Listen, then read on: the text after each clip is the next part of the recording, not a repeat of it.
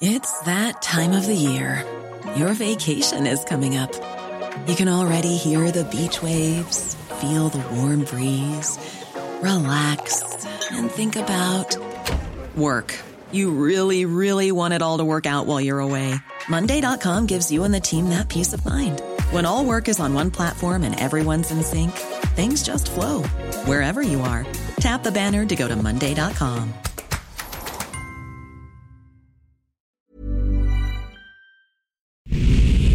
Ahora inicia A la Una con Salvador García Soto. A la Una. Donde la información fluye, el análisis se explica y la radio te acompaña. A la Una con Salvador García Soto. A la Una. Comenzamos. Al principio, el presidente de México, Sisi, no quería abrir la puerta para permitir la entrada de material humanitario. Yo hablé con él, lo convencí de que abriera la puerta.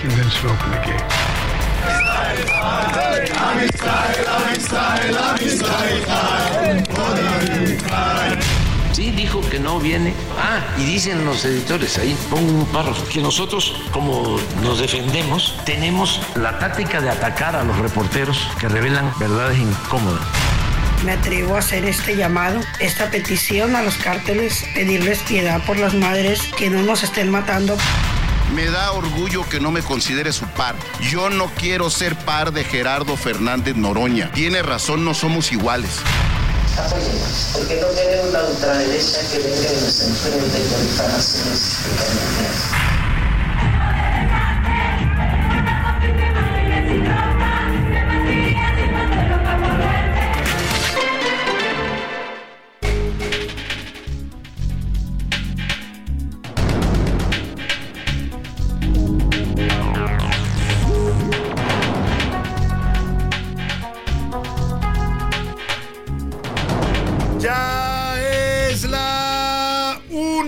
en punto en el centro de la República y los saludamos con mucho gusto porque estamos iniciando a esta hora del mediodía a la una este espacio informativo que hacemos para usted todos los días a esta hora del día. Siempre estamos aquí para usted puntuales, listos y preparados y además de muy buen ánimo para informarle, para entretenerle y también para acompañarle en esta parte de su día, en este viernes 9 de febrero del año 2024. Llegamos al fin de semana, como dicen por ahí, terminamos con la semana antes de que ella acabara con nosotros, así es que vamos a ponernos de muy buen ánimo antes de comenzar esta tarde de fin de semana, le vamos a llevar toda la información importante, lo más importante de lo que haya pasado en el país, en la ciudad y en el mundo, se lo vamos a estar reportando aquí en los micrófonos del Heraldo Radio 98.5 de su FM desde la Ciudad de México para toda la República Mexicana y para varias ciudades de los Estados Unidos. Mandamos un saludo afectuoso a todos nuestros radioescuchas, tanto en territorio mexicano como en la Unión Americana y les tenemos preparados un programa con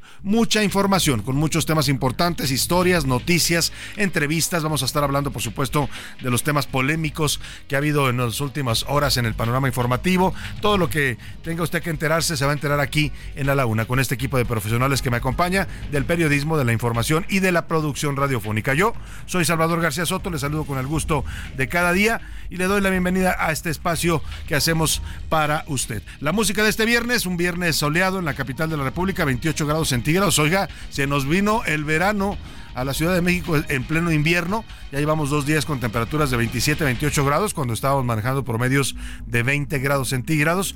Así que un poco de calorcito, pero no se confíe porque es eh, lo más, lo más eh, delicado, son los cambios de clima. Y ahora, ahorita hace calor, pero para la tarde empieza a descender la temperatura hasta los 9 grados. La música de este viernes se la vamos a dedicar a la cantante colombiana Carol G. 32 Uh, la, la, años, chulada. 32 años. Ayer arrancó en el Estadio Azteca una serie de conciertos que va a brindar en México dentro de su gira internacional.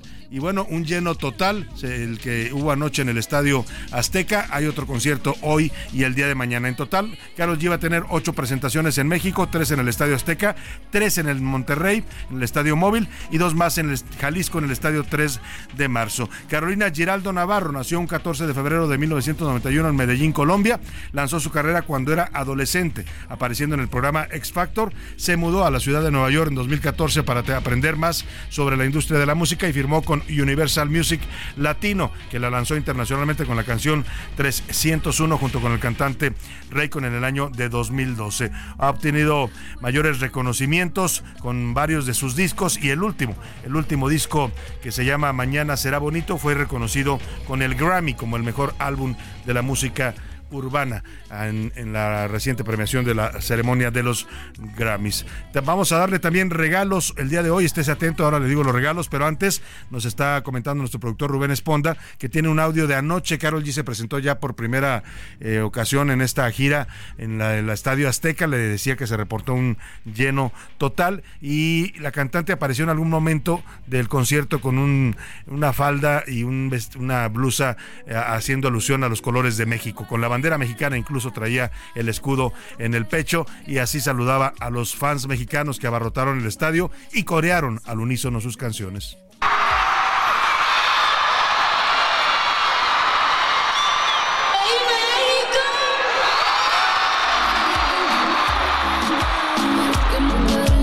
Bueno, pues ahí está, vamos a estar escuchando música de esta colombiana que pues es hoy una de las, eh, de las cantantes más, más eh, destacadas en este movimiento del llamado reggaetón. Oiga, y vamos eh, a regalar, le decía, tenemos regalos en este viernes, andamos regalos, regalones. José Luis Sánchez, te saludo, te doy la bienvenida. Platícanos qué vamos a tener de regalos para nuestro público el día de hoy. Salvador, buen viernes, buen fin de semana, hay que disfrutar el fin de semana y como siempre en A la Una les regalamos obras, le regalamos pases para obras de teatro. ¿Qué tenemos? Hoy tenemos cinco pases dobles para la obra No seré feliz, pero tengo marido protagonizada por la gran Silvia Pasquel, con quien por cierto vamos a hablar hoy. Vamos a platicar con ella más adelante. vamos a platicar con ella. Y bueno, la obra trata de Viviana, una mujer de 27 años eh, que lleva 27 años de casada, que comparte sus dudas sobre el matrimonio y cuenta sus experiencias dulces y amargas a los 27 años de matrimonio, Salvador. Interesante. Toda una vida de matrimonio. Toda una vida y bueno, pues como dice ella, a lo mejor ya no hay mucha felicidad, pero pues tiene marido, ¿no? Que es la situación a veces de muchas mujeres.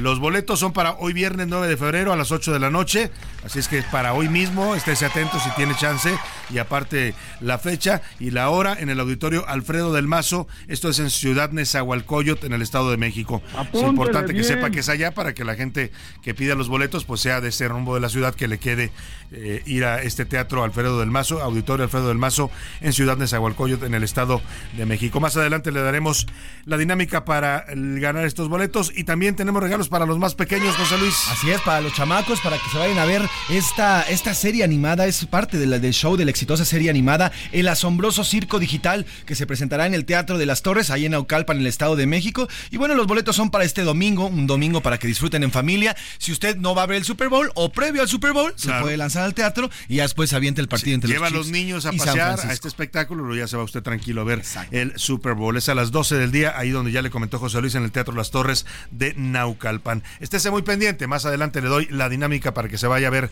buen teatro y este espectáculo infantil el fin de semana. Vámonos directo al resumen de noticias de la información que le voy a presentar el día de hoy. A la una, con Salvador García Soto. Respuesta, luego de cinco días consecutivos en los que el presidente López Obrador atizó en contra del periodista Tim Golden por su reportaje publicado el pasado 2 de febrero en la plataforma ProPublica, el medio con sede en Nueva York le respondió al presidente de México. Su editor, Stephen Engelberg, informó que semanas antes se pusieron en contacto con Jesús Ramírez, el vocero de, de la presidencia, sin embargo nunca tuvieron respuesta. Vaya bofetada para el presidente, se queja y se queja de la información, pero cuando le piden que responda o que dé su posición y su versión, que es lo que hacen la mayoría de los periodistas profesionales, pues no responde y no contestan las solicitudes de información. Vamos a hablar de este tema. Y caos, una falla en los sistemas aduanales del SAT ha provocado miles de millones de pesos en pérdidas para empresas y transportistas que desde hace años, perdóneme, que están intentando desde hace dos días cruzar las principales aduanas del país. Son, se trata de productos perecederos y otros artículos que están literalmente varados en este momento en las aduanas de Laredo, Manzanillo y Lázaro Cárdenas. Todo por una falla en el sistema del SAT. Ya le voy a platicar.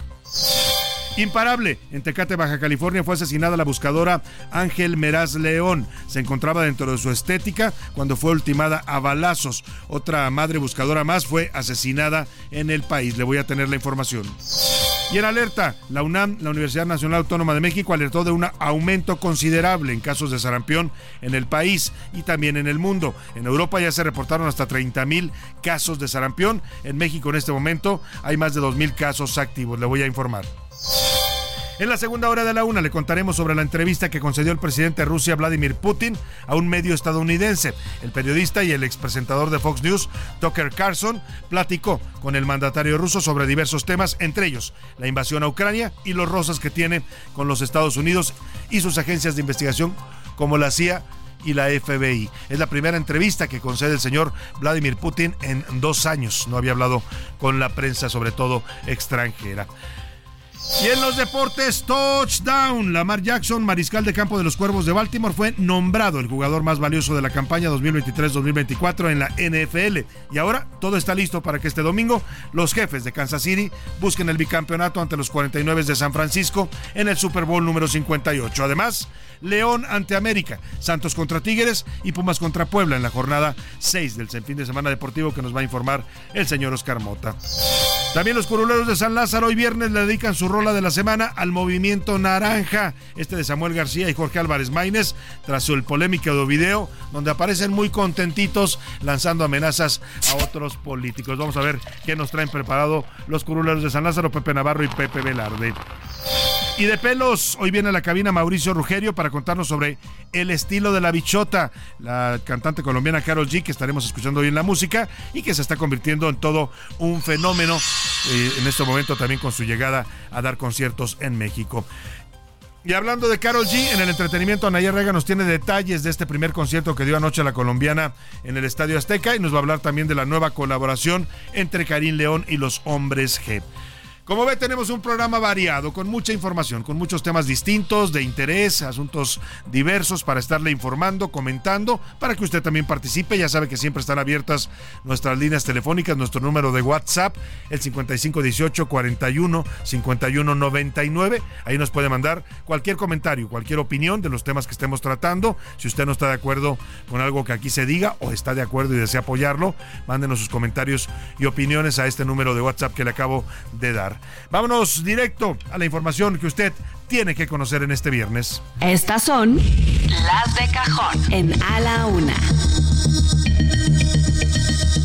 Una de la tarde con 12 minutos. Oiga, después de una semana de que el presidente López Obrador ha estado duro y dale, descalificando, atacando, señalando al periodista norteamericano, dos veces ganador del premio Pulitzer y ex corresponsal en México del New York Times, Tim Golden, hoy el medio de ProPublica, que es esta plataforma de periodismo independiente donde se publicó el pasado 2 de febrero el reportaje sobre un presunto financiamiento que habría recibido la campaña del presidente López Obrador en 2006 del narcotráfico proveniente del cártel de Sinaloa, dos millones de dólares pues eh, finalmente le responden al presidente, como dicen, tanto va el cántaro al agua hasta que se rompe, ha estado atacando y atacando a la pues a Tim Golden y a esta, este reportaje, que hoy el señor Stephen Engelberg, es el editor en jefe de Pro o ProPublica, perdóneme, informó que Tim Golden hizo grandes esfuerzos para incluir las opiniones del presidente mexicano en su reportaje antes de publicarlo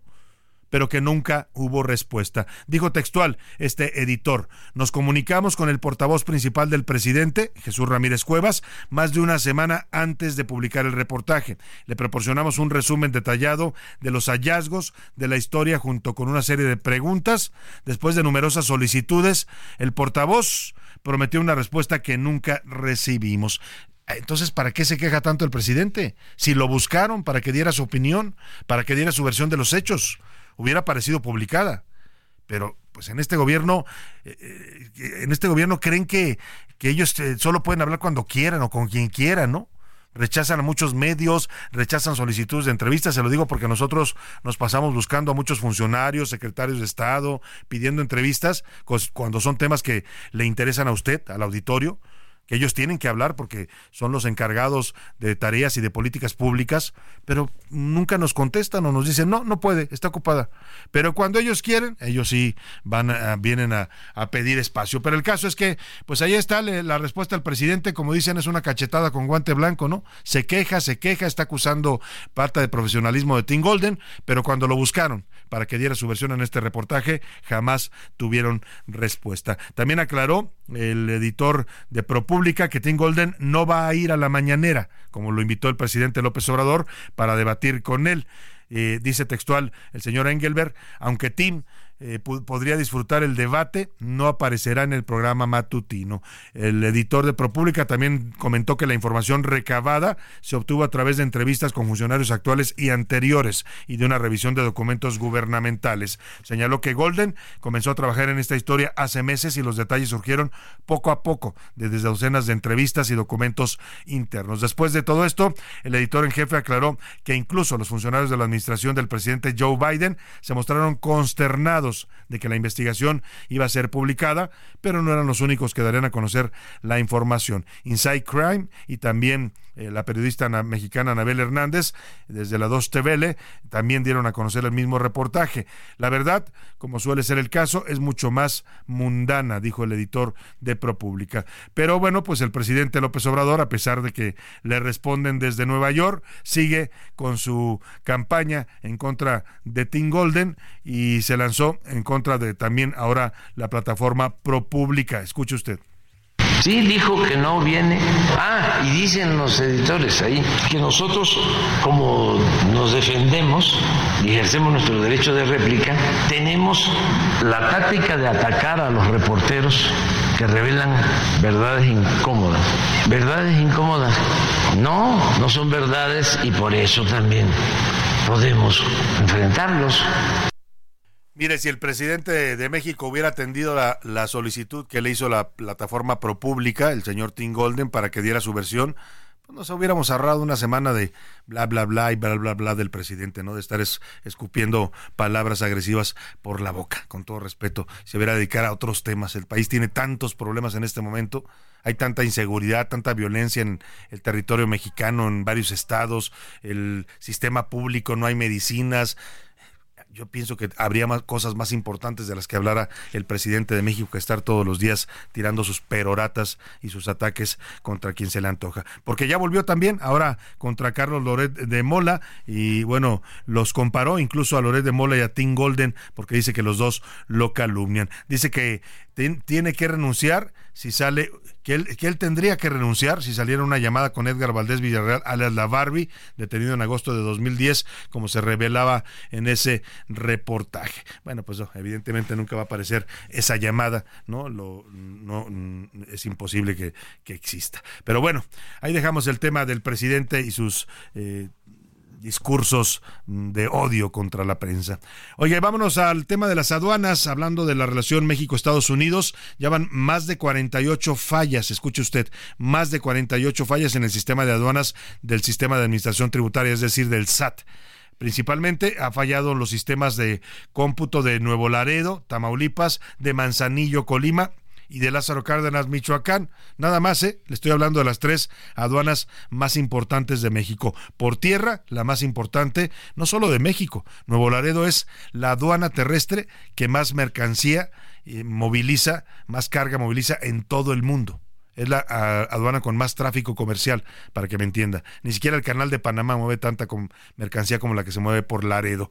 y pues Lázaro Cárdenas eh, también es uno de los puertos más importantes a nivel marítimo, de unas de las aduanas marítimas, y Manzanillo, pues por supuesto. Laura Mendiola nos cuenta qué está pasando. Las fallas están costando miles de millones de pesos porque los em, trailers cargados con mercancía no pueden pasar, están haciendo filas de horas y están perdiendo dinero las empresas.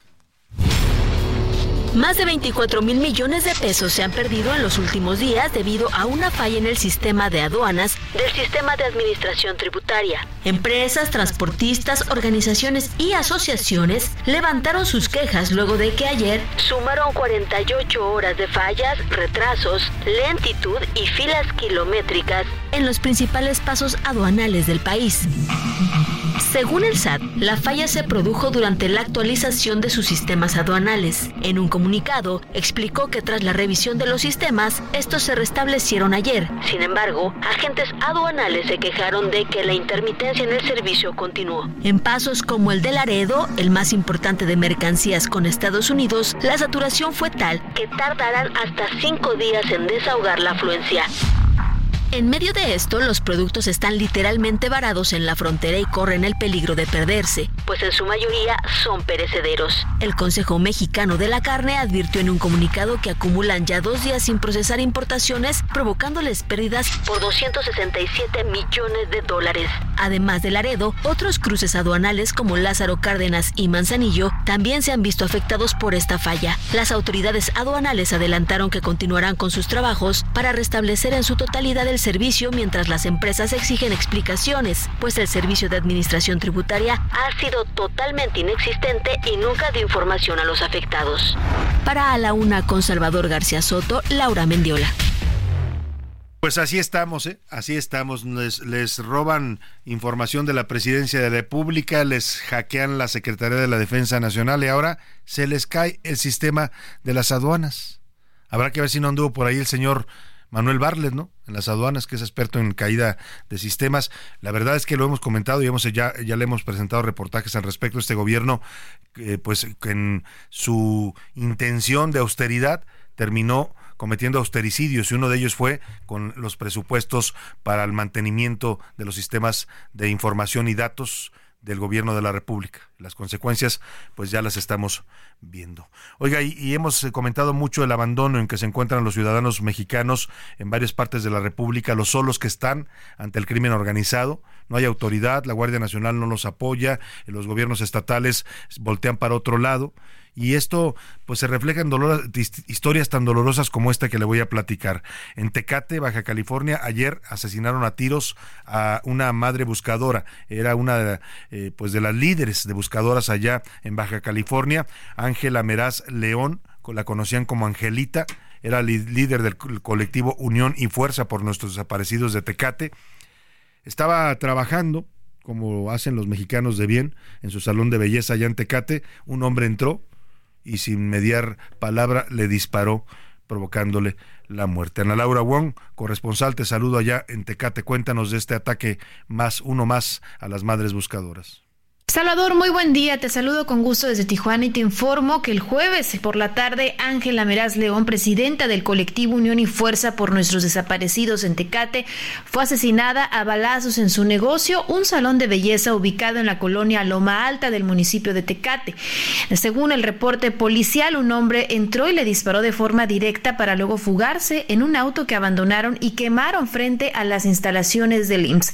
Al arribo de autoridades indicaron que la víctima se encontraba con varios impactos en la cara y no reportaron personas detenidas de este lamentable hecho. Mencionarte que Ángela buscaba a su hermano desde el año 2018 y al respecto la Comisión Estatal de los Derechos Humanos en Baja California exigió a las autoridades investigar y esclarecer el asesinato del activista y también emitieron un llamado a la Fiscalía General del Estado para realizar las diligencias necesarias que permitan determinar el origen de esta agresión y así evitar la impunidad, Salvador. Esta es la información desde Tijuana, Baja California.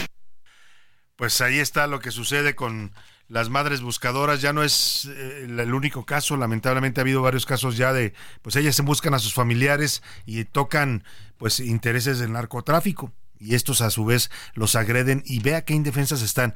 Eh, tan indefensas que el presidente López Obrador hoy le preguntaron de este asesinato de, de esta buscadora Ángela Meraz León en Tecate y pues el presidente dijo que nada tiene que ver que la hayan matado con su labor de búsqueda. O sea, encima de que están solas, de que las matan, el presidente las descalifica. Escuche usted.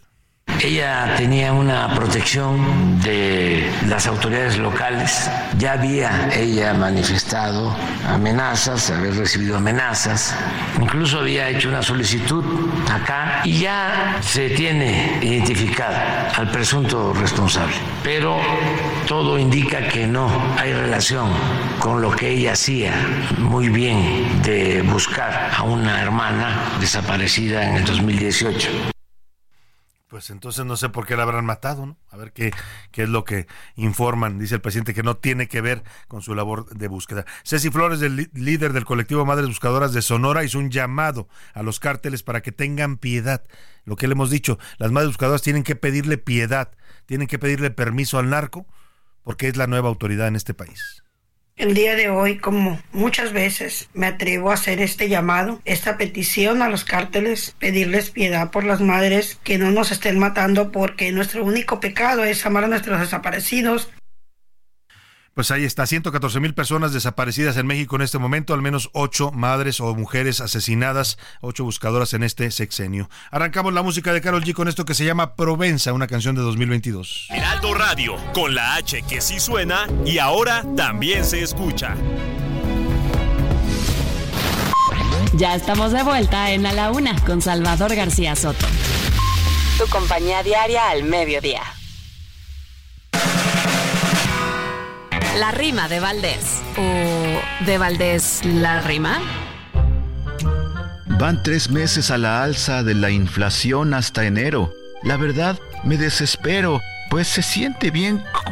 No alcanza. Hasta me truena la panza por el índice de precios. Mis intestinos son recios, mas la tripa se me mueve. Subió a 4.9, pero el gobierno es muy necio. La canasta obvio subió, como siempre, nada nuevo. Subió todo, subió el huevo, se me subieron los dos. ¡Qué economía más atroz! Eso sí, el mayor impacto radica en el viejo acto de comer, aunque sea diario. Me subieron los ovarios, ya los traigo acá en el tracto. Con este año a mí me da algo, que es que de Carrillo Puerto, no es verdad, eso no es cierto. Este es el año de Hidalgo. En una de esas yo valgo y me quedo en un infarto que de no comer me harto y lo que falta ya dicen, hay que observar, analicen, porque de hambre yo me parto. El ojo público. En A la Una tenemos la visión de los temas que te interesan en voz de personajes de la academia, la política y la sociedad. Hoy escuchamos a Jimena Céspedes en hashtag La conversación en tiempo real. El ojo público. Sigue siendo tendencia en redes sociales el supuesto ingreso de dineros de narcotráfico en la campaña de 2006 del actual presidente López Obrador. Esto ya se parece, si es que el auditorio se acuerda, al Yo soy 132 o al Ya me cansé. El tema lleva más de 10 días en tendencia y los hashtags aumentaron de narcopresidente o narcopresidente AMLO a narcogobierno AMLO, narcocandidata Claudia y narcocandidata Sheinbaum. El tema alcanzó a más de 2.5 millones de menciones con más de 160 mil usuarios únicos. Aquí sí tenemos que decirlo, el presidente no ha sabido manejar esta crisis y al mencionarlo en la mañanera le dio un nuevo vuelo puede ser una de las razones por las cuales las reformas presentadas el pasado lunes no tuvieron eco en las redes sociodigitales. No hubo ninguna tendencia en ninguna red relacionada con ellas y por lo visto muy poco interés. Sin embargo, de los que se hablaron, un 33% señala que respaldan las reformas para fortalecer los derechos, mientras que un 31% menciona que tiene tinte electoral y le llaman reformas distractoras. Nuestro personaje de la semana es el candidato presidencial Jorge Álvarez Maínez, no solo por su estado poco conveniente para salir en unas fotos y videos, sino por sus respuestas igualmente poco apropiadas desde su cuenta de ex, antes Twitter. Al candidato se le olvidó el principio básico de las redes sociales de si vas a tomar, no manejes tu cuenta, y menos si eres político y en campaña. No solo había bajado el alcance sociodigital en las últimas semanas, sino que además se ganó de nuevo una actitud negativa de la audiencia a la que supuestamente más quiere llegar, los jóvenes. Finalmente, nada mueve tanto las redes como los animales, y las corridas de toros son de esos temas que levantan espinas entre los contrarios al espectáculo taurino. El tema ha llegado a más de 5 millones de personas y es en su mayoría, salvo muy contadas excepciones, positiva, porque al que habla bien se expone a un linchamiento masivo si es en ex. En Facebook e Instagram es un poco más aceptada, sobre todo si en la foto solo es un selfie desde las gradas. Soy Jimena Céspedes y nos vemos la próxima semana en A la Una. A la Una, con Salvador García Soto. Una de la tarde con 37 minutos. Seguimos con más información para usted aquí en A la Una. Escuchábamos atentamente a Jimena Céspedes y su hashtag, la conversación en tiempo real con estos análisis tan interesantes que hace de los temas que está conversando la gente en redes sociales, los que se mueven en la conversación digital. Y escuchó usted este hashtag de narcopresidente que le han dedicado al presidente López Obrador desde que salió este reportaje de Tim Golden. Lleva ya va, dos, va para dos semanas siendo tendencia en la red social X, antes Twitter. Dos semanas, ¿eh? Hoy el presidente se quejó de este hashtag en el que lo etiquetan como narcopresidente a partir de este reportaje y acusa que pues están moviendo, dice él, eh, granjas de bots desde otros países para mantener esta tendencia. En este momento, si usted entra a la red social X, la tendencia, el hashtag narcopresidente sigue siendo la primer tendencia en México. Lleva dos semanas así, ¿eh? no han podido bajarlo los bots del señor Jesús Ramírez y al presidente, pues evidentemente esto le molesta. Hoy habló de esto. Presidente narco. ¿O algo? ¿Cómo era? Narco, narcopresidente. Narcopresidente. ¿Saben? Lo repito. Tuvo 170 millones de vistas más de la mitad se dieron en Argentina, en Colombia, hasta en Holanda. ¿Quién tiene un aparato de bots, de robots? Porque 170 millones, un mensaje así, 170 millones de vistas y el doble de los que difundieron en México o que supuestamente vieron en México.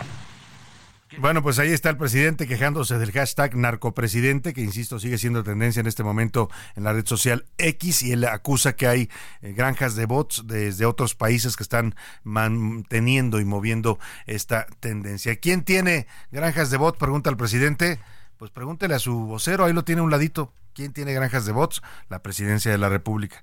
Eh, pues, y entre otros, pues, ¿eh? seguramente otros también, y pues sí, también el presidente tiene razón en cuanto a que le mueven estas tendencias, pues eh, son las benditas redes sociales, como él las calificó alguna vez. Oiga, vamos a esto que está pasando en Tololotlán, esto, no, perdóneme, no, esto es en, ¿en dónde es? Tototlán, es Tototlán, Jalisco. Tototlán, Jalisco, esto es en, me pusieron aquí Tololotlán, no, no existe Tololotlán en Jalisco. Tototlán, Jalisco es un pueblo que está ahí en los altos de Jalisco, unos 40, eh, 50 kilómetros de Guadalajara. Vamos hasta allá porque más de dos mil personas tuvieron que ser evacuadas en varios municipios de esta región, entre Tonalá, Juanacatlán y El Salto, por una fuga de combustible en una toma clandestina de petróleos mexicanos. La Comisión Federal de Electricidad realizó corte del suministro eléctrico. Le voy a, compartir un video en este momento en arroba ese García toda esta fuga porque es impresionante. Se ve el gas que se les escapó durante horas que invadió literalmente toda una eh, región en esta parte de Jalisco. Vamos contigo, Mayeli Mariscal, te saludo, muy buenas tardes. Salvador, muy buenas tardes. Buenas tardes también a todo el auditorio. Más de 2.100 familias han sido evacuadas, esto en la zona metropolitana, luego de que se detectó esta mañana fuga de combustible en una toma clandestina de Pemex en el municipio de Tonalá. El perímetro de evacuación eh, se amplió y es que alrededor de las 5 de la mañana vecinos del poblado de Tololotlán, esto en Tonalá, reportaron el fuerte olor a gasolina. Después de unas horas, en cuanto arribaron las autoridades, tanto de protección civil, municipal, estatal y también personal de Pemex, se percataron que, bueno, esta fuga se eh, comprende el ducto Salamanca Puente Grande y al momento el chorro alcanza 12 de altura. La pluma de vapores abarca aproximadamente 3.5 kilómetros a la redonda y bueno, esto es eh, lo que ha provocado la evacuación preventiva de más de 2.000 personas. Se trata de cuatro municipios que están involucrados, eh, o más bien de donde fueron evacuadas estas familias, Zapotlanejo, Tonalá, El Salto y Juanacatlán. También personal ya de Pemex se encuentra trabajando en el sitio para tratar de suprimir esta fuga por parte de la Comisión Federal de Electricidad. Realizaron ya el corte de energía también de manera preventiva en las siguientes colonias, fraccionamiento Villas, Andalucía, también Puente Grande, El Faro, Puente Viejo y Tololotlán. Además, la Conagua realizó también el cierre de compuertas en el Salto, esto para evitar precisamente la contaminación del agua.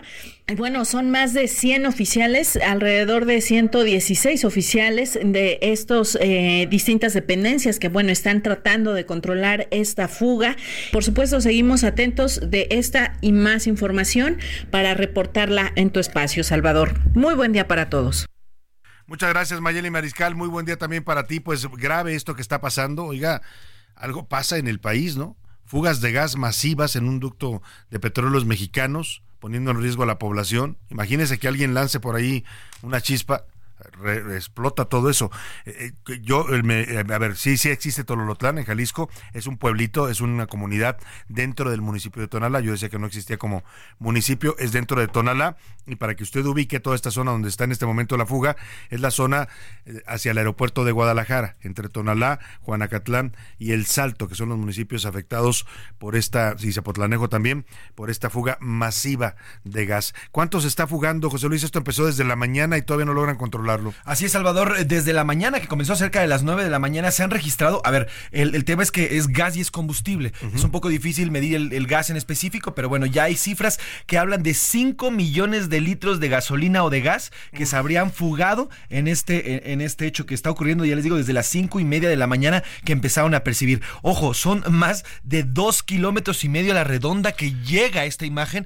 Esta imagen que ya estoy Dos kilómetros y medio, imagínate. exactamente. Ya estamos viendo arroba ese para que la veas impresionante porque se ve el gas como si fuera una neblina que está invadiendo todos esta, toda esta área. Sí, gracias al sol se ha ido un poco disipando. Comenzó de 3 kilómetros y medio, ahorita la están reportando de dos y medio, dos doscientos, pero conforme va saliendo el sol y como va apareciendo el calor también se va disipando. Y ojo, las autoridades han evacuado más de dos mil personas y les piden a la gente apagar todo, ¿eh? Todo. Eh, boilers, bueno, ni celulares, yo todo, creo, todo, todo. Porque el celular puede desatar también una, una, chispa. Mire, y es que en Guadalajara, pues hay memoria. La, el 22 de abril de 1992 estallaron, literalmente estallaron las calles, los drenajes de la colonia del barrio de Analco, un barrio muy conocido allá en Guadalajara, afectando también a la colonia Atlas, San Carlos y Las Conchas. Más oficialmente 212 personas perdieron la vida y 1.800 resultaron heridas. Digo oficialmente porque al tercer o cuarto día interrumpieron la búsqueda de cuerpos y empezaron a remover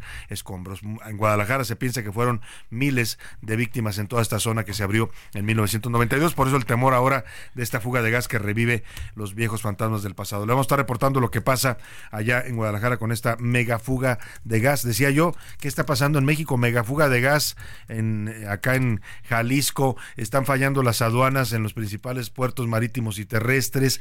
Oiga, algo, algo no está bien, como dicen en Dinamarca. Y vámonos a otro tema de la mayor relevancia, el sarampión. Todo el mundo conocemos esta enfermedad que se suponía ya erradicada, en México estaba declarada ya como erradicada porque hay un programa de vacunación anual, un programa que también, por cierto, se vio afectado en este gobierno. Las vacunas infantiles eh, son varios de los temas que eh, no, no se mantuvieron como venían ocurriendo en el pasado en la actual administración. Y pues nada, que el sarampión está de vuelta no solo en México, sino en el mundo. La UNAM recomendó permanecer alerta ante el aumento de casos de sarampión que se han detectado en los últimos dos años en México y en todo el mundo. Digo que en los últimos 15 años los esquemas de, de vacunación en México contra el sarampión, lo que le decía, no han sido los mejores, por lo que el aumento de casos pues eh, está llegando en estos momentos a más de 2.000 casos eh, eh, registrados y 200 activos actualmente. Iván Marcos nos platica. La enfermedad del sarampión ha registrado un inusual aumento de casos en México y el mundo entero en los últimos dos años. Y es que cifras de la Organización Mundial de la Salud calculan hasta 9 millones de casos y 1.306 defunciones. En su mayoría se reportan los contagios en Europa con 31.000, en Estados Unidos 1.515 y en nuestro país el último brote se dio en 2020 con 196 contagios, aunque la vacuna contra esta enfermedad se aplica desde 1970. Pero de acuerdo a la UNAM, la cobertura no alcanzó los niveles óptimos.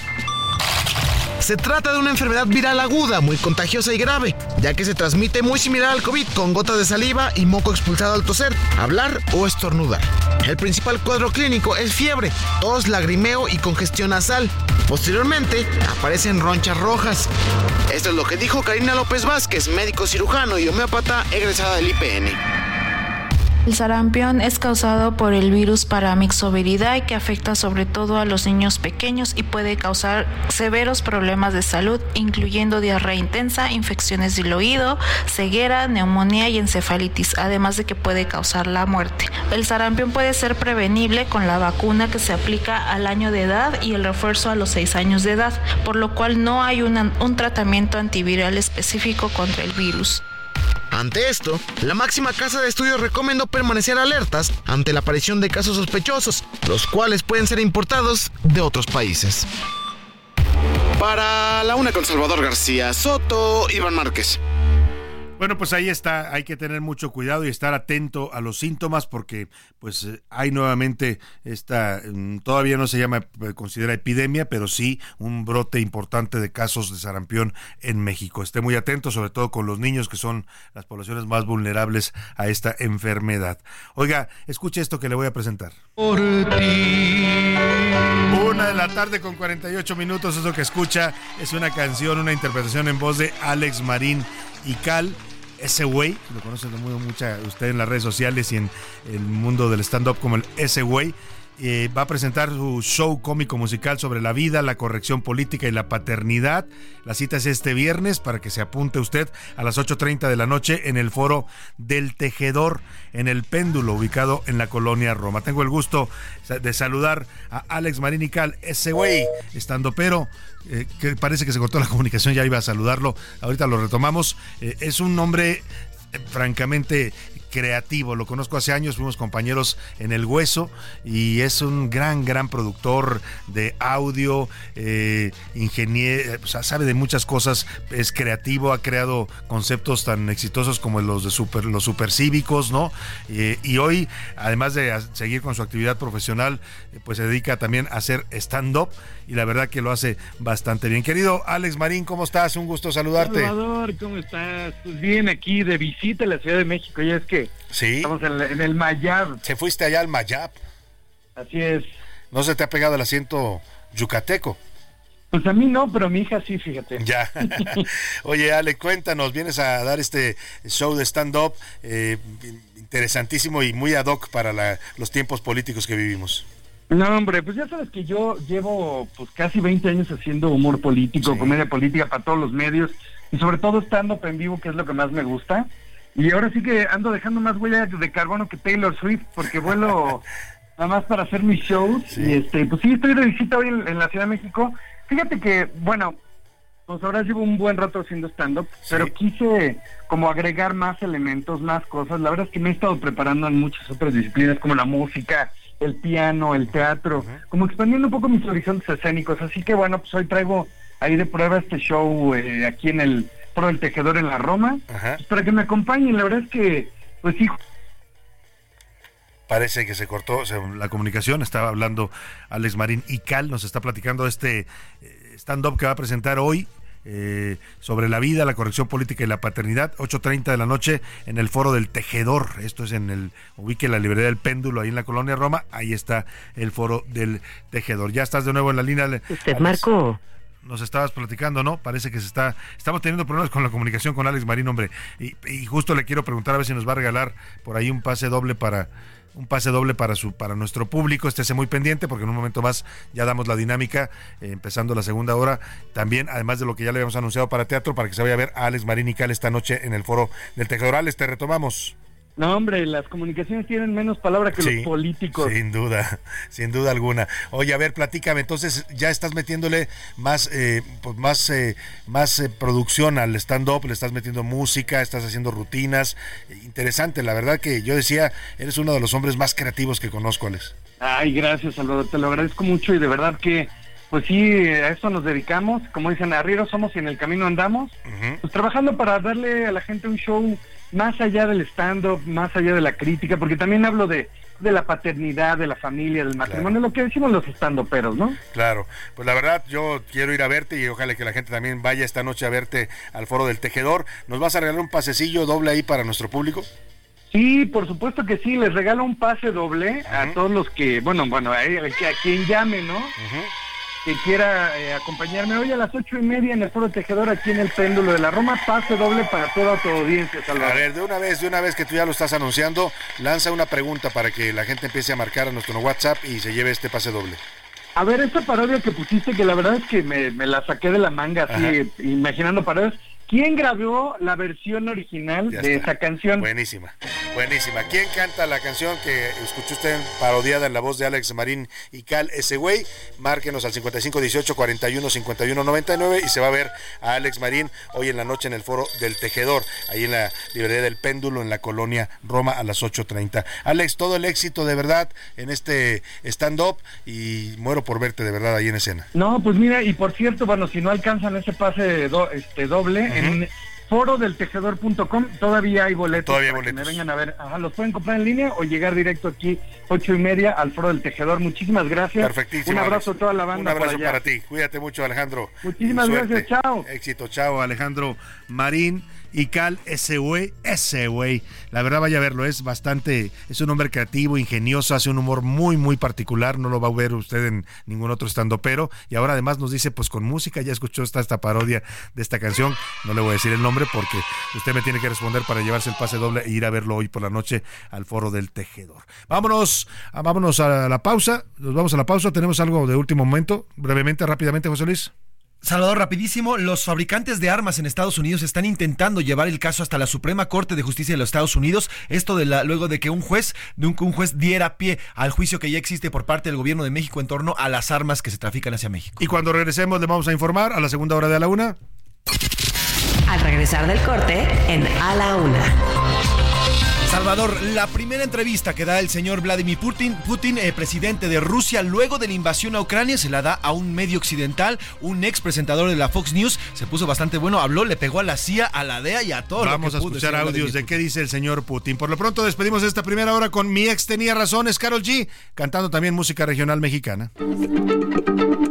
Heraldo Radio, la H se lee, se comparte, se ve y ahora también se escucha.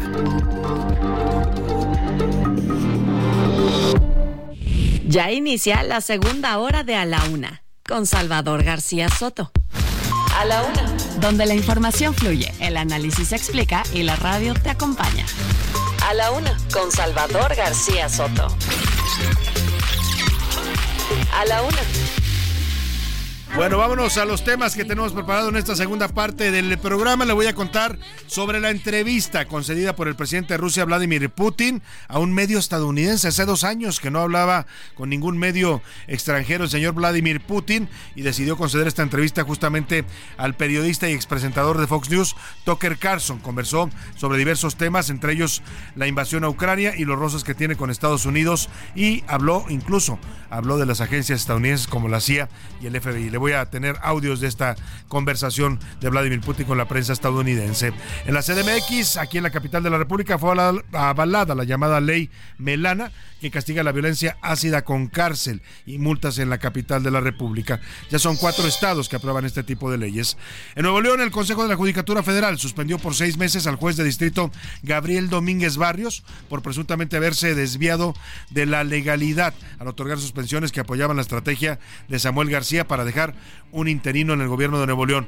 Oiga, hay información importante sobre Samuel García que le voy a comentar sobre lo que viene la próxima semana en la solicitud de juicio político que analiza la Suprema Corte de Justicia de la Nación. También tendremos los deportes con Oscar Mota, todo lo relativo al Super Bowl en este fin de semana, los jefes de Kansas contra los 49, también por supuesto los partidos de fútbol en el fin de semana deportivo, los curuleros de San Lázaro que le quedan, ya tengo ganas de escucharlos a los curuleros con su rola al movimiento naranja, con todo este escándalo de Samuel García y Jorge, Álvarez Maínez que se grabaron pues un poco alcoholizados en un palco deportivo, en un palco del estadio de los Tigres de Nuevo León, hicieron pues comentarios que los metieron en apuros. Vamos a escuchar la canción de los curuleos. Viene Mauricio Rugerio a la cabina para hablarnos de este estilo y este look de la bichota colombiana Carol G, que ha provocado ya pues todo un fenómeno. Y hablando de Carol G, en el entretenimiento, Anaya Rega nos dará detalles de su primer concierto anoche en el Estadio Azteca y también nos hablará de una nueva colaboración que viene musical entre Karim León y los hombres G. Oiga, Karim León y los hombres G, dos generaciones ahí encontradas. Pero bueno, vámonos, antes de irnos a más información, José Luis Sánchez, a dar los regalos. Son bueno, tres regalos. Uno ya lo lanzamos, que es el pase doble, y hay incluso ganadores para irse a ver a Alex Marín y Cal esta noche en el foro del Tejedor a las 8.30, ahí en el péndulo de la Roma, librería del péndulo de la Roma.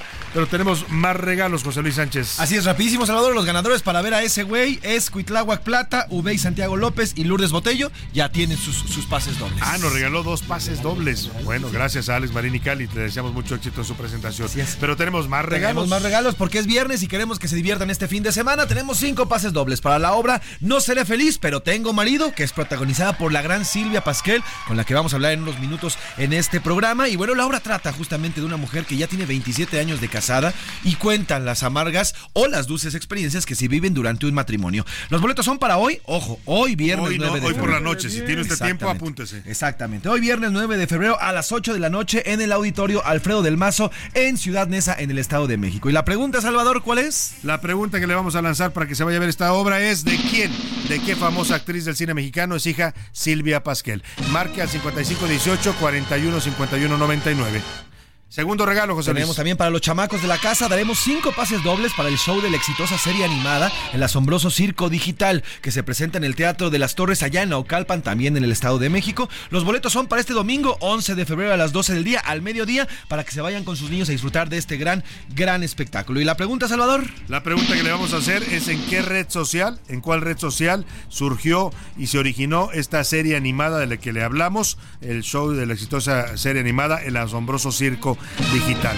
Mándenos en qué red social se hizo famosa esta serie, 5518 41 51 99 y se va a pasar un buen fin de semana, un domingo en familia allá en, Naucalpan, Estado de México.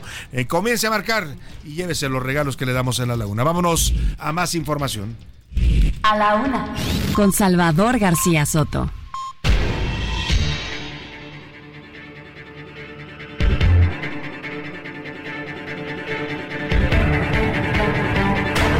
De la tarde con ocho minutos. Y oiga, Vladimir Putin rompió el silencio que mantenía desde hace dos años, eh, pues en concordancia con eh, su endurecimiento también, ¿no? Por lo que tiene que coincide con la decisión de invadir territorio de Ucrania.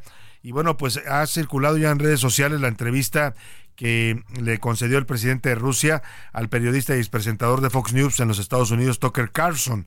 Es la primera vez que habla con los medios de comunicación de Occidente desde que inició la guerra en Ucrania en febrero de 2022. Ricardo Remoro nos cuenta qué dice Vladimir Putin sobre Ucrania, qué dice sobre el FBI y la CIA. Escuchemos. Luego de dos años sin conceder entrevistas a medios y periodistas occidentales, este jueves el presidente de Rusia, Vladimir Putin, tuvo una conversación con el periodista y expresentador de Fox News, Tucker Carlson. Uno de los temas que se abordó durante la entrevista fue la guerra en Ucrania y la intervención por parte de Estados Unidos. Sobre este tema, el presidente Vladimir Putin recordó el momento en el que se comunicó con su homólogo Joe Biden para advertirle que estaba cometiendo un gran error al apoyar a Ucrania. ¿Cuándo fue la última vez que habló con el presidente Joe Biden? No recuerdo cuándo hablé con él, pero le dije entonces, creo que está cometiendo un enorme error de escala histórica al apoyar lo que está ocurriendo en Ucrania al apartar a Rusia. Se lo dije repetidamente el presidente ruso también cuestionó la participación de Estados Unidos en el conflicto ucraniano, sugiriendo que la nación debería ocuparse de problemas más importantes como la crisis migratoria que se vive en su frontera sur. E incluso habló sobre la posibilidad de realizar una negociación con Rusia y llegar a un acuerdo. ¿Los Estados Unidos necesitan esto? ¿Para qué? ¿No tiene cosas mejores que hacer? Tienen problemas en su frontera, problemas con la migración, problemas con la deuda nacional de 33 billones de dólares. ¿No tienen nada mejor que hacer que luchar en Ucrania? ¿No sería mejor negociar con Rusia y llegar a un acuerdo? Otro de los temas que se abordó fue el crecimiento exponencial de la economía de China y el fortalecimiento de las relaciones con su país vecino, Rusia. Putin aseguró que China está cooperando para mantener la paz en Europa y que incluso Europa está buscando la forma de entrar al mercado chino.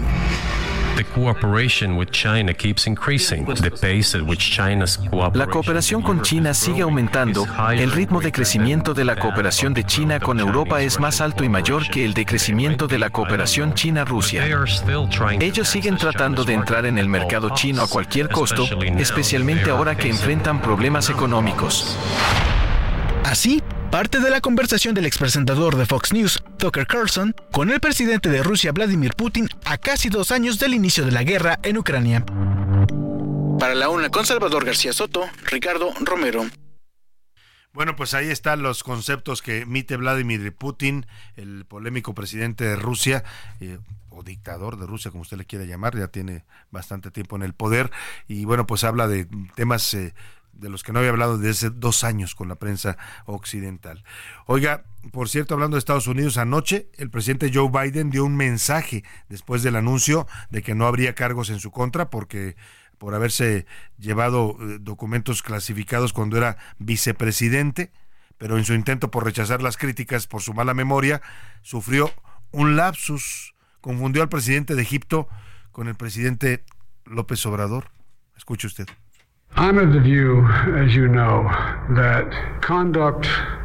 Soy de la opinión, como saben, que la conducta de la respuesta en Gaza, en la franja de Gaza, ha sido exagerada. Creo que al principio, el presidente de México, Sisi, no quería abrir la puerta para permitir la entrada de material humanitario. Yo hablé con él, lo convencí de que abriera la puerta. Hablé con Bibi para abrir la puerta del lado israelí. He estado presionando muy, muy duro para llevar asistencia humanitaria a Gaza.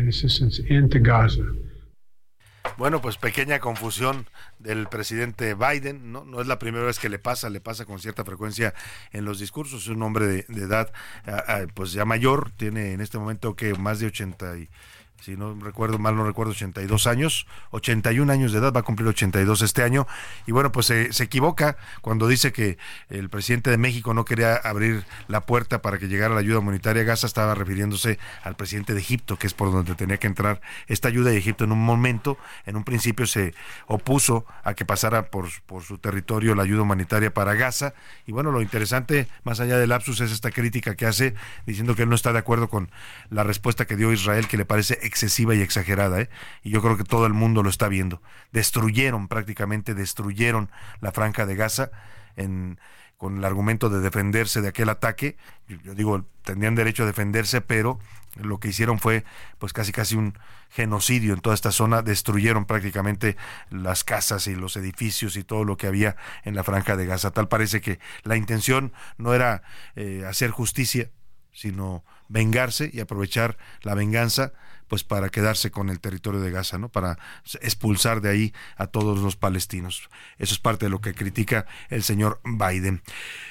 Y vamos a otro tema. Oiga, Samuel García además de la polémica por este video que subió junto con Jorge Álvarez Maínez, donde se graban juntos en un palco del estadio de los Tigres de Nuevo León de fútbol, se grabaron el pasado sábado y luego el propio Maínez, los, Álvarez Maínez, candidato presidencial de MC, lo sube a redes sociales y pues nada, se les arma la grande, ¿no? O sea, son los que dicen ser hacer una la nueva política, dicen representar la nueva política, ¿no? Critican la vieja política del PRI, el PAN, el PRD, dicen que Morena es autoritario y que entonces MC es la nueva política y que además son jóvenes de la nueva generación. Bueno, pues los jóvenes de la nueva generación aparecen tomando por lo menos cerveza o no sé qué otras cosas habrían consumido ahí en el palco. Muy contentos se les ve, se les nota pues el, la euforia etílica en, su grabación y además dicen tonterías, ¿no? Se burlan del INE, de las multas del INE, eh, se, dicen que el señor eh, eh, Álvarez Maini ya es como un corleone y terminan retando y amenazando al candidato priista al Senado en Sonora, Manlio Fabio Beltrones Y bueno, pues se les armó, ¿no? Porque, oiga, usted no puede decir yo soy la nueva política y subir videos donde anda eh, chupando, eh, que tiene derecho todo el mundo a tomarse un trago, ¿no? Eso no es, no es lo criticable. Lo criticable es que un candidato a la presidencia se grabe en esas condiciones y suba un video. Porque además no era la última, la primera vez, ¿eh? El día que lo destapa Samuel García, que fue el 10-12 de enero, si mal no recuerdo, en, allá en Nuevo León, que él es el que destapa a la candidatura presidencial de Álvarez Maínez, aparecen también en una mesa Samuel García, su esposa Mariana Rodríguez y Jorge Álvarez Maínez, el candidato presidencial emesista, aparecen pues también chupando tranquilos, como dicen, ¿no? O sea, traían su tequilita y su cerveza y ahí brindando con cerveza anuncian su destape. Bueno, pues a lo mejor vamos a ver una campaña etílica del señor eh, Álvarez Maínez, pero por lo pronto se les armó todo este escándalo. Le platico de todo esto porque al, al señor Samuel García, gobernador de Nuevo León, no le vienen cosas buenas en los próximos días. ¿eh? Hoy el Consejo de la Judicatura Federal suspendió por seis meses al juez de distrito Gabriel Domínguez Barrios, lo acusa de haberse desviado de la legalidad, porque fue el que le dio varios amparos a Samuel García cuando estaba tratando de forzosamente de dejar a su sucesor, algo que le correspondía por ley, por la Constitución de Nuevo León al Congreso local, lo quería hacer a fuerzas y obtuvo varios amparos de este juez. Hoy la Judicatura Federal dice, el juez se extralimitó, el juez faltó a la legalidad por apoyar un criterio político del señor gobernador Samuel García. Pero no es lo único. Viene la próxima semana, el jueves, me dicen miércoles o jueves, creo que es el miércoles 14 de febrero, la discusión, la votación en la Corte de la solicitud de juicio político que hizo el Congreso de Nuevo León en contra de Samuel García. Lo acusan de haber violado la ley porque en enero de 2023 no entregó el, no entregó el presupuesto para el Estado, no mandó el paquete fiscal para su Estado y dejó a los municipios sin presupuesto, sin recursos.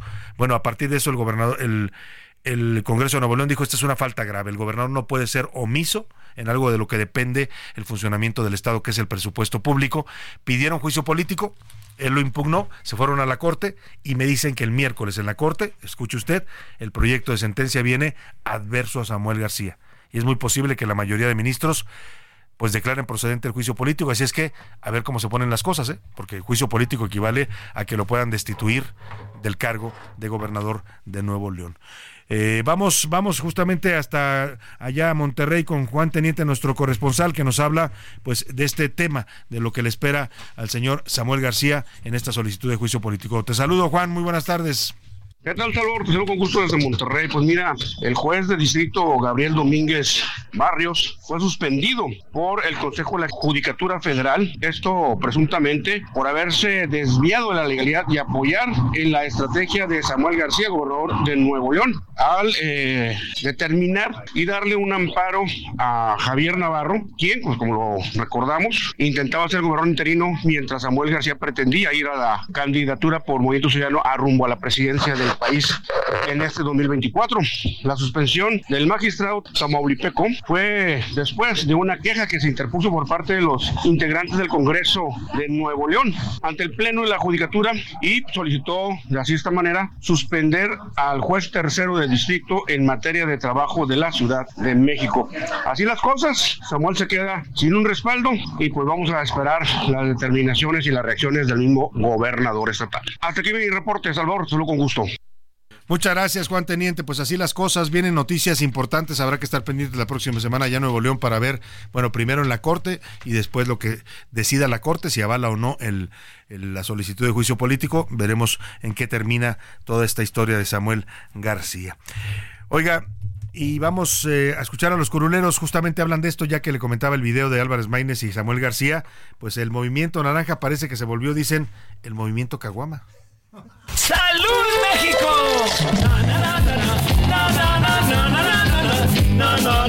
Es el momento de echarse uno o dos, movimiento naranja. Dice que son bien borrachos, movimiento naranja. Pero si son los muchachos, es el momento de echarse otras dos. Somos chavos increíbles y nos gusta que siempre se brinde. Somos para ti lo nuevo,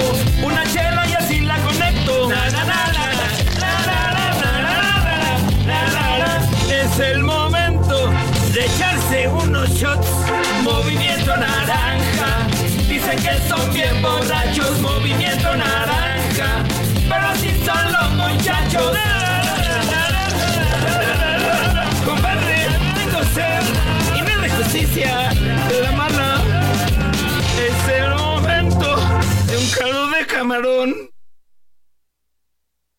Pues ahí están los coroneros de San Lázaro, Pepe Navarro y Pepe Velarde. Les mandamos un saludo, muy buena la canción. Dicen que son bien borrachos. Bueno, eso es lo que dice la gente. Y lo que se ve en los videos ah, también. Vámonos a otro, a otro tema importante y es que estamos recibiendo aquí en la visita de, de en la cabina de nuestro gran amigo, eh, caricaturista, monero, eh, creativo, Juan Alarcón. Es cartonista en el Heraldo de México. Usted ve todos los días su cartón aquí en el Heraldo impreso en el Heraldo online y nos viene a contar, nos viene a invitar también a todo el público a un taller de pensamiento visual de la mente al papel. Lo va a impartir personalmente el maestro Juan Alarcón todos los jueves a partir del 15 de febrero y hasta el 7 de marzo a las 8 de la noche. Bienvenido, querido Alarcón. Mi queridísimo Salvador, qué gustazo volverte a ver, mi queridísimo Alejandro. José Luis, ay, ¿por qué te dije Alejandro? Perdón. dijiste Alejandro a ti, sí, perdón, es que lo confundes con Alejandro Fernández. Sí, sí, exactamente, sí, sí. Cantan igualito. Pues sí, soy cartonero, no de chelas como Maines. No como pero, pero. Pero sí, sí. Oye, cuéntanos, pensamiento visual de la mente al papel, ¿de qué trata? Mira, antes de que comencemos a tocar el tema, aquí a José Luis y a Salvador les pasé una hoja con un plumón para que dibujemos mientras hablamos. Con eso que hacíamos antes cuando teníamos los teléfonos fijos y nos sentábamos a dibujar. Eh, tú eres muy joven, no, no, pues sí José tocó, Luis, sí también te tocó. Sí, un ratillo, sí, sí. Un bueno, pues miren, yo tengo la firme teoría de que todos sabemos dibujar uh -huh. y que la tecnología ha hecho que dejemos de escribir a mano sí. y que dejemos de hacer trazos porque ya todo lo resolvemos con el celular. Exacto. Sin embargo, perder ese oficio hace que perdamos ciertas habilidades eh, de, de, poder eh, procesar ideas. Claro. Entonces, el pensamiento visual es nada menos que eh, re, recuperar lo que antes hacíamos los seres humanos, como en las grutas de Altamira, donde claro. sí, nos comunicábamos con bolitas y palitos. Sí, ¿no? claro, o sea, expresarse pues a través de, de, de, del dibujo, que es un proceso mental interesante. Exactamente. Entonces, de todo esto vienen otros procesos como lo es eh, los mapas mentales, como los diagramas de flujo, que parecen temas muy aburridos, pero en realidad es cómo saber usar la línea, el punto. Uh -huh y todo lo que compone eso, la flecha, el círculo, uh -huh. para organizar ideas, para hacer proyectos, para hacer tus gastos de vacaciones, para poder hacer una historia, para poder estar solamente en reunión con los cuates, haciendo como ahorita que estamos dibujando, sí. estamos haciendo cualquier trazo. Mientras escucho al maestro Alarcón, estoy haciendo un dibujito aquí que me pidió que hiciera. Sí, sí, que sí. Además me das el mimero mole porque a mí me encanta, ¿eh? A veces no me estoy, digas. sí, me encanta hacer garabatos y dibujos. Mientras sí. estoy en el programa, a veces estoy también haciendo Mira algunos nomás. garabatos. Entonces, ese tipo de cosas tenemos que recuperarlas. Claro. Y, y bueno, pues ya a los treinta y tantos años que llevo haciendo cartones, creo que ya es justo y necesario que comparta de los conocimientos que tengo sobre la técnica, sobre los protocolos del dibujo, en el que voy a demostrarle a todos que todos sabemos dibujar. Sí, solo es cuestión de que nos soltemos, nos expresemos a través del dibujo, ¿no? Exactamente. Entonces, para eso, pues estamos aquí y, y bueno, no, ay, ¿dónde dejé mi papelito? Para que sepan dónde comunicarse en el WhatsApp, que es el 55 37, 20 02 80. A ver, repetimos, 55 37 20 02 80. Ajá. Es el número de WhatsApp donde usted puede comunicarse y quiero, quiero participar en el curso, quiero inscribirme al curso Exactamente. de pensamiento visual de la mente al papel del maestro Juan Alarcón. Sí. sí ¿Dónde, sí, sí. cuándo y cómo? Esto va a ser a través de Zoom, uh -huh. desde cualquier parte del mundo pueden conectarse. ¿Se pueden conectar? Va a ser a las 8 de la noche, tiempo de la Ciudad de México. Uh -huh. Basta con que tengan su cámara encendida, eh, tengan un buen café o una copa de vino, Eso. hojas uh -huh. o donde quieran dibujar en el iPad. ¿Sí? Y mientras estamos haciendo el, el taller, todos estaremos dibujando y pasando un buen rato. Van a ser cuatro jueves ¿Sí? de dos horas cada uno Y pues la idea es esa, que, que soltemos la mano y pues todos volvamos a dibujar, que son como de estas reuniones que tenemos los caricaturistas. Siempre los moneros cuando nos reunimos Sí, nos ponen monos. hojas y plumas y ahí estamos, todos estamos dibujando. Porque Esténse en paz, muchachos, pónganse a dibujar. Pues la verdad, apúntese, apúntese al taller, le va a servir para aprender a expresarse, a relajarse, a, a transmitir sus pensamientos a través del dibujo. Maestro Larcón, antes de irme a la pausa, porque ya me va a cortar la guillotina. Ahí está. ¿Qué opina de mi dibujo? Mira, Salvador, hiciste unos corazones, unas estrellas, un, un, este, un asterisco. ¿Qué hubo, Salvador? ¿En qué estás pensando? ¡Ay, Dios! No, déjalo así. Vámonos a la pausa. Maestro Larcón, gracias, de verdad, mucho éxito con el curso. Todos Gracias los jueves, recuerde, a las 8 de la noche, conéctese con el maestro Larcón y aprenda a expresarse a través del dibujo. Comuníquese, gracias. Muchas gracias. Vamos a la pausa. Heraldo Radio, la H se lee, se comparte, se ve y ahora también se escucha.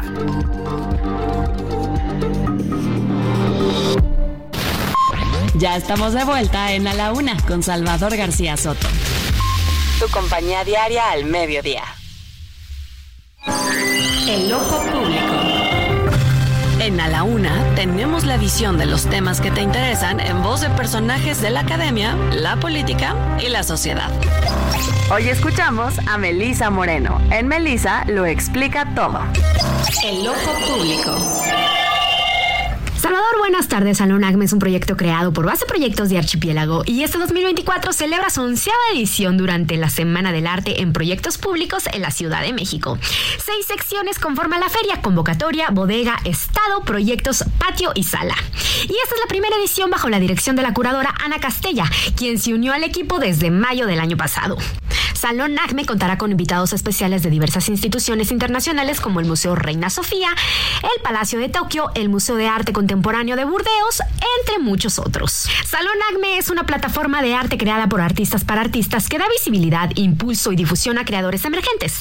Desde el año 2013 ha realizado 10 ediciones y se ha posicionado como uno de los eventos de arte contemporáneo más auténticos a nivel internacional, fomentando nuevos públicos y consolidando una nueva comunidad de artistas, curadores y coleccionistas. La convocatoria es la sección principal del proyecto y presentará la obra de 80 artistas seleccionados por el Consejo Curatorial, que cambia cada año a partir de más de 1.800 aplicaciones recibidas. Su convocatoria está abierta para artistas de todas las edades, nacionalidades y trayectorias. El estado representado en esta edición es Nuevo León, con la curaduría de Abril Sales. La muestra es el guiño a la corporalización y materialización de las prácticas artísticas o contemporáneas de un paisaje que no es llano, lejano, calmo o contemplativo. La sección Estado tiene como objetivo visibilizar las prácticas artísticas y curatoriales de diversas regiones del país. Por su parte, Guadalajara 90-210 estará a cargo de la curaduría de bodega, con una propuesta curatorial titulada Jardín Nocturno que reúne el trabajo de 24 artistas. La exposición está pensada como una caminata nocturna en un jardín pictórico. Durante esta edición de Salón Acme se presentan 27 cuartos de proyectos. En esta ocasión se cuenta con la participación de galerías de Argentina, Colombia, España, Canadá y México. Por primera vez, Material Art Fair y Salón Acme unen esfuerzos para establecer alianzas institucionales de largo alcance. El programa consiste en invitar a curadores internacionales de instituciones que son referentes en el mundo del arte contemporáneo a nivel global para acompañarles durante una inmersión guiada en la escena artística de la Ciudad de México durante la Semana del Arte. Recuerda, durante este fin de semana, en el marco de la Semana del Arte, podrás visitar Salón Acme número 11 en proyectos públicos ubicada en General Prim número 30 en la Colonia Juárez de la Ciudad de México. Para más información visita www.salonacme.com. Salvador, esto es todo por hoy. Yo soy Melisa Moreno y me encuentran en arroba melisototota. Nos escuchamos la siguiente. A la una. Con Salvador García Soto.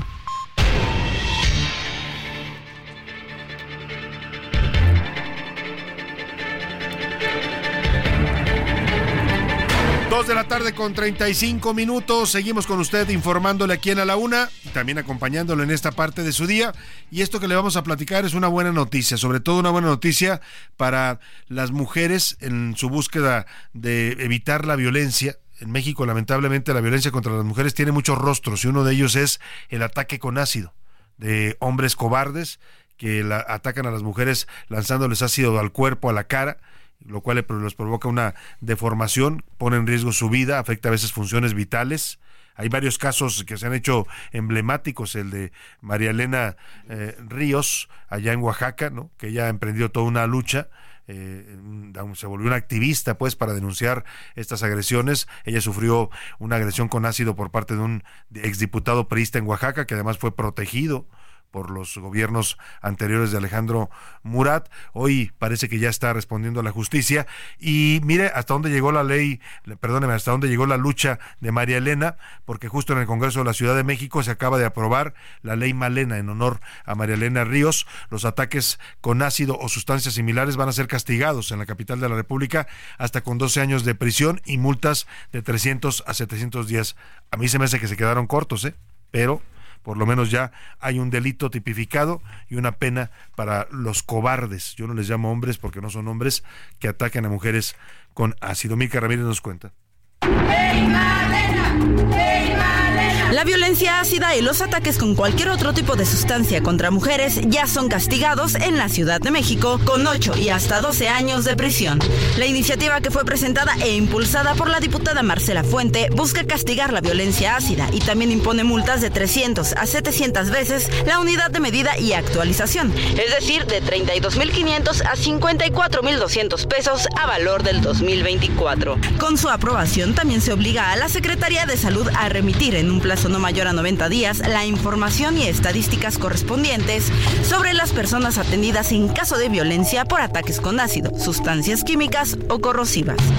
Y es que hasta el momento no hay cifras oficiales sobre estos casos. Las únicas estadísticas que existen son de la Fundación Carmen Sánchez, en donde se han recopilado más de 40 casos en los últimos 30 años. Habla la diputada local de la Ciudad de México por Morena, Ana Francis López. Lleva un registro de 28 víctimas en las últimas dos décadas, de las cuales 85% de los casos el autor intelectual fue un hombre. Además de este total, 5 de los agresores eran parejas sentimentales de la víctima y 11 exparejas.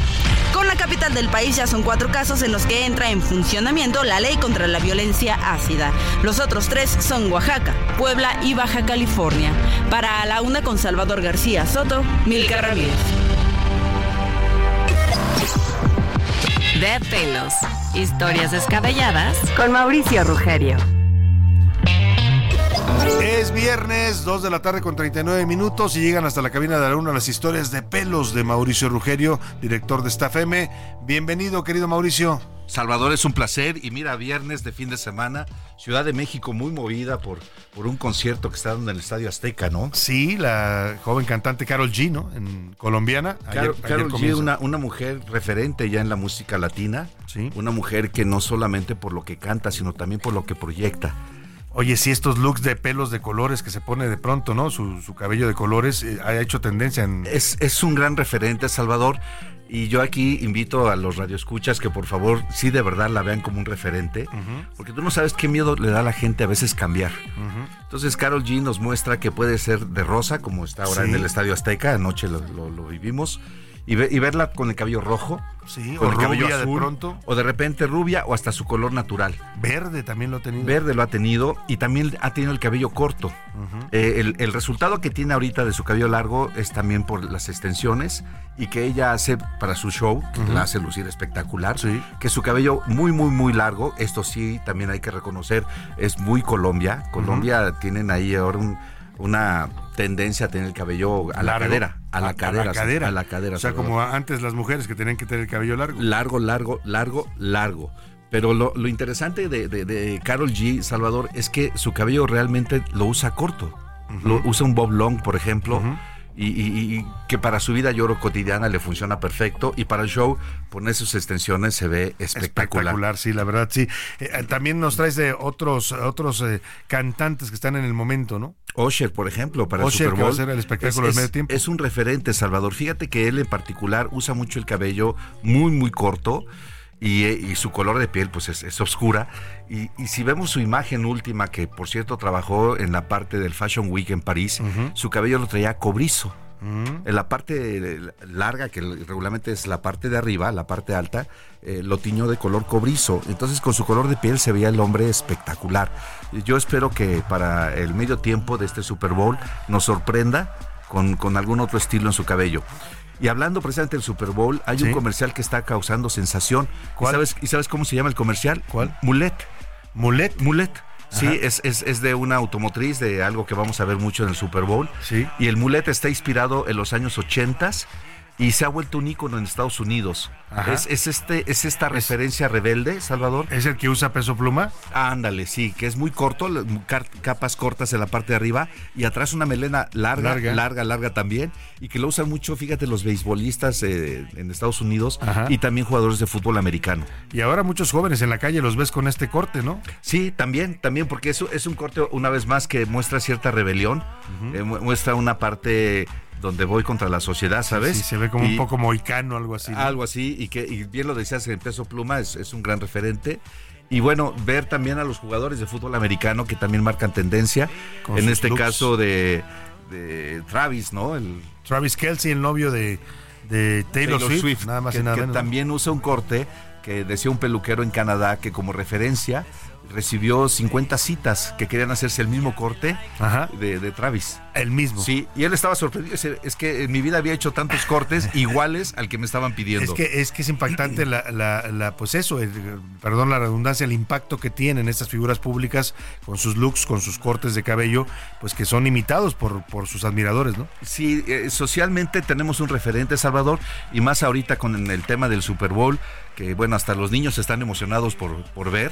Eh, sí se, sí se convierten en el referente que bien dices y sobre todo al público en general yo sí les digo, prueben, cambien. se, vale, Diviértanse con su cabello. De pronto tener el pelo de color distinto. Exacto, que tenerlo distinto, cortarlo más y corto. ahora ya también los hombres se tiñen el cabello, porque antes era algo que asociábamos más con lo, decíamos Lo decíamos de quien va a estar al medio tiempo en el espectáculo musical, eh, el cantante Osher, tiene el cabello para el Fashion Week, que fue el año pasado en París, lo tiene en color cobrizo. Entonces también como caballeros te puedes hacer el, color del cabello.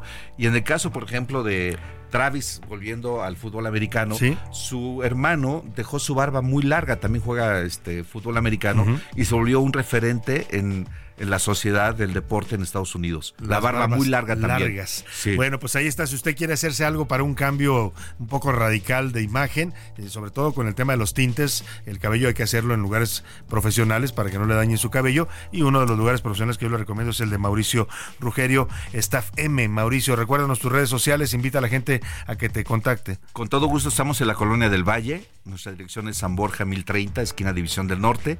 Y nuestras redes sociales estamos como Staff M Lounge y como Staff M. Staff como equipo de trabajo en inglés, S-T-A-W-F, M mayúscula y Staff M Lounge. Ahí lo encuentra. Muchas gracias, Mauricio. Un placer, Salvador. Un gusto, como siempre, conversar contigo. Gracias. Vámonos al último minuto a ver qué nos tiene José Luis Sánchez.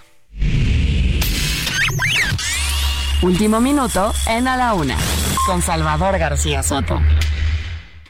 José Luis, ¿qué nos tienes? Salvador, quiero que se nos grabe esta fecha exactamente. El 9 de febrero del 2024 fue el día en el que la laguna de Zumpango en el Estado de México se secó completamente. Esta laguna ¿Está seca? completamente. Los 100 millones de metros cúbicos de agua que le caben hoy son terracería. Hay imágenes completas en las que, bueno, pues ya no se puede pasar en barco, se tiene que pasar en coches, en automóviles, en, eh, en, equipamiento terrestre, porque esta laguna, que es uno de los principales vasos lacustres de la zona del, Valle de México, está completamente seco, Salvador. Oye, qué drama es parte de lo que estamos viviendo, la crisis hídrica, de la que no hablan. Yo no he escuchado al presidente hablar de esto como si no fuera importante. ¿eh? Nos vamos a quedar sin agua en buena parte de la República para la época del estiaje. Y el presidente está hablando de que si Tingo Golden, de que si los periodistas. En fin, el tema, el tema es delicado porque no solo es un pango, que ya hoy, como dice José Luis, prácticamente está seca totalmente, también en la laguna de Cuitzeo, que está en Michoacán, que es la segunda laguna más grande de México después de la laguna de Chapala, también está prácticamente al borde de secarse completamente. Tenemos un problema serio con el agua. Lamentablemente las autoridades están pensando en otras cosas y las candidatas y candidatos pues también andan en campaña y no se preocupan por lo que viene, que es una crisis fuerte de agua. Y rapidísimo, Salvador, tenemos un comentario después de la nota de, eh, eh, del tema de tuberculosis que pasamos, perdón, de sarampión que pasamos y el tema de la vacunación. En la escuela de enfermería ubicada en Xochimilco de la UNAM, una, una estudiante nos acaba de mandar un audio hablando de la vacunación que estuvieron. A ver, vamos a escuchar, está invitando a que se vaya usted a vacunar contra el sarampión. Escuche este audio de nuestra radio escucha. Hola, mi nombre es Adriana y hablo desde la Facultad de Enfermería y Obstetricia, en donde solamente por este día se están aplicando las vacunas de hepatitis B, COVID-19, en este caso la de Sputnik. También se está aplicando influenza y sarampión y rubiola. Sin embargo, pues estuvimos mucho tiempo esperando para estas vacunas y por lo tanto no muchos tuvimos acceso a estas. Sí llegaron al final, pero pues ya tarde y por cuestiones de que teníamos que entrar a clases, pues, pues ya no se pudo hacer. También está la problemática de que pues no en todos los centros de salud y, ni instituciones sanitarias están todas estas vacunas disponibles. Sí es algo que debemos tomar en cuenta en cuanto a la prevención está lo que nos recomienda y nos eh, informa nuestra radio escucha de la Facultad de Enfermería. Le agradecemos mucho la información. Están vacunando ahí en la Facultad de Enfermería contra el sarampión y eh, dijo también hepatitis B y COVID. Si usted quiere una de estas vacunas, puede ir a vacunarse gratuitamente ahí eh, a la Facultad de Enfermería de la UNAM Escuela Nacional de Enfermería y Obstetricia, que está ubicada en el sur de la ciudad, en el municipio de Tlalpan, en la alcaldía de Tlalpan. Bueno, pues ahí, ahí dejamos ese tema. Vámonos a otros temas. A la una, con Salvador García Soto. Yo digo, carajo, pues ¿qué le ven a una vieja llena de bolas? Yo todas en su lugar, pero bolas al fin y al cabo. Dígame, por favor, Juan ¿Le parece que soy una persona, una mujer inteligente, culta, preparada, emprendedora? Y más. Mentiroso. Eso a los hombres les importa un carajo. La verdad. Las mujeres después de los 50 años, las oportunidades que tenemos de agarrar galán son nulas. Ahí está escuchando usted esta gran, gran obra que le vamos a, y que le regalamos pases el día de hoy y le vamos a recomendar. No seré feliz, pero tengo marido. Se está presentando hoy 10 de, perdóneme, mañana sábado 10 de febrero a las 8 de la noche en el auditorio del Mazo, Alfredo del Mazo, en Ciudad Nezahualcóyotl. Tengo el gusto y el honor de saludar en la línea telefónica a la gran actriz Silvia Pasquel. Silvia, ¿cómo estás? Muy bien, gracias. Muchas gracias por permitirme saludar a todos tus radioescuchas. Al contrario. Y por abrir este espacio pues para hablar de la obra que vamos a presentar. Bueno, hoy dos funciones en el Teatro Las Torres, seis y media y ocho y media, y mañana a las ocho de la noche en el auditorio. En el auditorio del Mazo. en Mesa. Así es.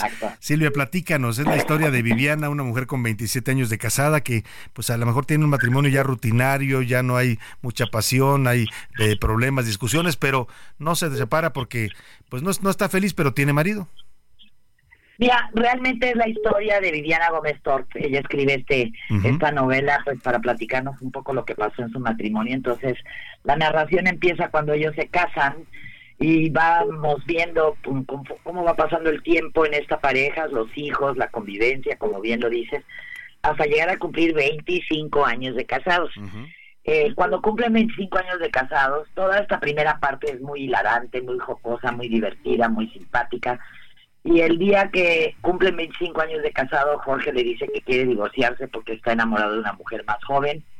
Y ese mismo día empaca sus cosas y se va. Entonces viene una reflexión de esta mujer de pues que se ha quedado sola en su casa, sin su marido, con sus hijos que ya no viven con ella en donde ha, prestado servicio durante 25 años a este matrimonio y a esta familia, y de pronto se queda sola sin haberse realizado como mujer, como profesionista, pero con 25 años más. Entonces, ¿qué pasa? Que se da cuenta que la vida le está ofreciendo una nueva oportunidad, decide salir al mundo a cumplir sus sueños, se vuelve una mujer exitosa y realizada sin importarle la edad que tiene y ese es pues a grandes rasgos lo que pasa en la obra. Ese audio que estaban pasando no pertenece a la obra, no sé de dónde. Ah, ¿no, es, de, ¿no es de esta obra? Pero no, no, no, no, es de la obra, no tratamos temas así de edades ni nada. O sea, realmente es, tú lo que vas a ver es la vida de este matrimonio y te vas a espejear como pareja, porque hay que verla en pareja, no es una obra que esté buscando culpables, ni es una obra que propicie la disolución del matrimonio, al contrario, lo que quiere es que a través del espejearte y de, de, de sentirte pues este identificado con esta pareja que pues como una pareja normal pues te caigan 20 y que mejores tu relación y que mejores tu tu convivencia con tu pareja, ¿no? Claro, y una obra interesante además con una primera actriz como es Silvia Pasquel, pero que además trata esto que dices, un tema que es vivencial y del que a veces los matrimonios se niegan a hablar, ¿no? Pues digamos que lo que pasa es que a partir de que se casan ya se olvidó el noviazgo, ya no hay este tipo de, de intenciones de llevártela a comer, de llevarle flores, la mujer de arreglarse, de esperar al marido con una cenita y como que se va apagando el, el, fuego por eso, porque nos faltan ese tipo de, de acciones que tomábamos cuando éramos jóvenes y que y éramos novios y queríamos conquistar a la pareja, ¿no? Ya cuando la conquistas como que ya la conquistaste y ya se perdió todo eso. Claro. Pues si usted quiere ver esta, esta obra, la verdad, divertida, pero también reflexiva para los temas que tienen que ver con las relaciones de pareja, no debe perderse sin duda a Silvia Pasquel. Ya, ya tienes un rato representando esta obra, Silvia, ha sido todo un éxito. Ya tenemos nueve años haciéndola por toda la República, así es que creo que siempre hay que se queda en el gusto del público. Es una obra que la gente disfruta, los señores se ríen mucho de hecho, son los primeros que siempre se paran a aplaudirme. Salen, este, pues, salen, se divierten mucho también porque rompo la pared, la cuarta pared para estar en convivencia con ellos. Y, claro. yo espero que vayan. Ya en esa es la segunda vez que voy, también aquí al Las Torres. Ya el público de Por estos rumos ya conoce algo de mi obra y espero que en esta ocasión que nos vamos a presentar tengamos el mismo éxito que hemos tenido en otros. Y nosotros te lo deseamos y sabemos que lo vas a tener, Silvia Pasquel. Te agradecemos mucho los pases para el público y todo el éxito de verdad en estas presentaciones. Muchas gracias a ustedes y y buenas tardes. Buenas tardes. Ahí está Silvia Pasquel. Hoy la puede ver en el Teatro Las Torres en Naucalpan, hoy, viernes y mañana en Ciudad Nezahualcóyotl, en el auditorio Alfredo del Mazo a las 8 de la noche. La verdad, se antoja mucho la obra y además, bueno, con una actriz de la talla de Silvia Pasquel, vale mucho la pena, sin duda, ir a verla. Vámonos a los deportes con el señor Oscar Mota. Los deportes en A la Una con Oscar Mota. Señor Mota, ¿cómo está usted? No me escucha, señor Mota. Señor Mota, ¿cómo está usted? No me escucha. Tenemos problemas ahí para la comunicación con Oscar Mota. Vamos a dejarlo eh, pendiente. Vámonos a más información del último momento, a ver qué nos tiene José Luis Sánchez. Último minuto en A la Una, con Salvador García Soto. José Luis. Salvador, vamos, vamos precisamente hasta la zona de Quintana Roo, porque un ciudadano estadounidense, un ciudadano de origen estadounidense, acaba de ser eh, rescatado. Este, este ciudadano estaba secuestrado en medio de la selva en el municipio de Felipe Carrillo, Puerto Salvador. Vamos a subir en estos momentos la foto de cómo fue encontrado y localizado este personaje. Este eh, ciudadano estadounidense había sido secuestrado en días anteriores. Lo, estaban buscando, ya fue liberado, sin embargo, fue liberado dentro de la selva. Fue encontrado, ahorita lo vamos a subir maniatado, con eh, envendado de los ojos y en una zona pues muy tupida de árboles. Ahí lo soltaron y bueno, afortunadamente está con vida y está bien. Pero bueno, pues la imagen está impresionante, la subimos a tus redes. En un momento la compartimos y bueno, vamos a darle seguimiento a esta noticia. Por lo pronto tenemos que despedirnos de usted, pero siempre contentos y siempre agradecidos por el favor de su atención a lo largo de hoy y toda la semana. Yo le deseo a nombre de todo este equipo que pase una excelente tarde, que tenga provecho en su comida y que tenga un gran fin de semana. Descanse, relájese. A nombre de todo el equipo, en la producción está Rubén Esponda, en la coordinación de información, los reportajes José Luis Sánchez, en la coordinación de invitados Laura Laura Mendiola, en la redacción Milka Ramírez, Iván Márquez, eh, Diego Gómez, Ricardo Ricardo Romero, eh, también aquí en el control de nuestro operador Luis Ahumada y todo, todo este equipo le agradece, le desea que tenga un excelente fin de semana y ya sabe, aquí lo esperamos el lunes. Que un vacío se llena con otra persona te miente. Es como tapar una herida con maquillaje, no se ve, pero se siente. Por hoy termina A la Una con Salvador García Soto. El espacio que te escucha, acompaña e informa. A la Una con Salvador García Soto.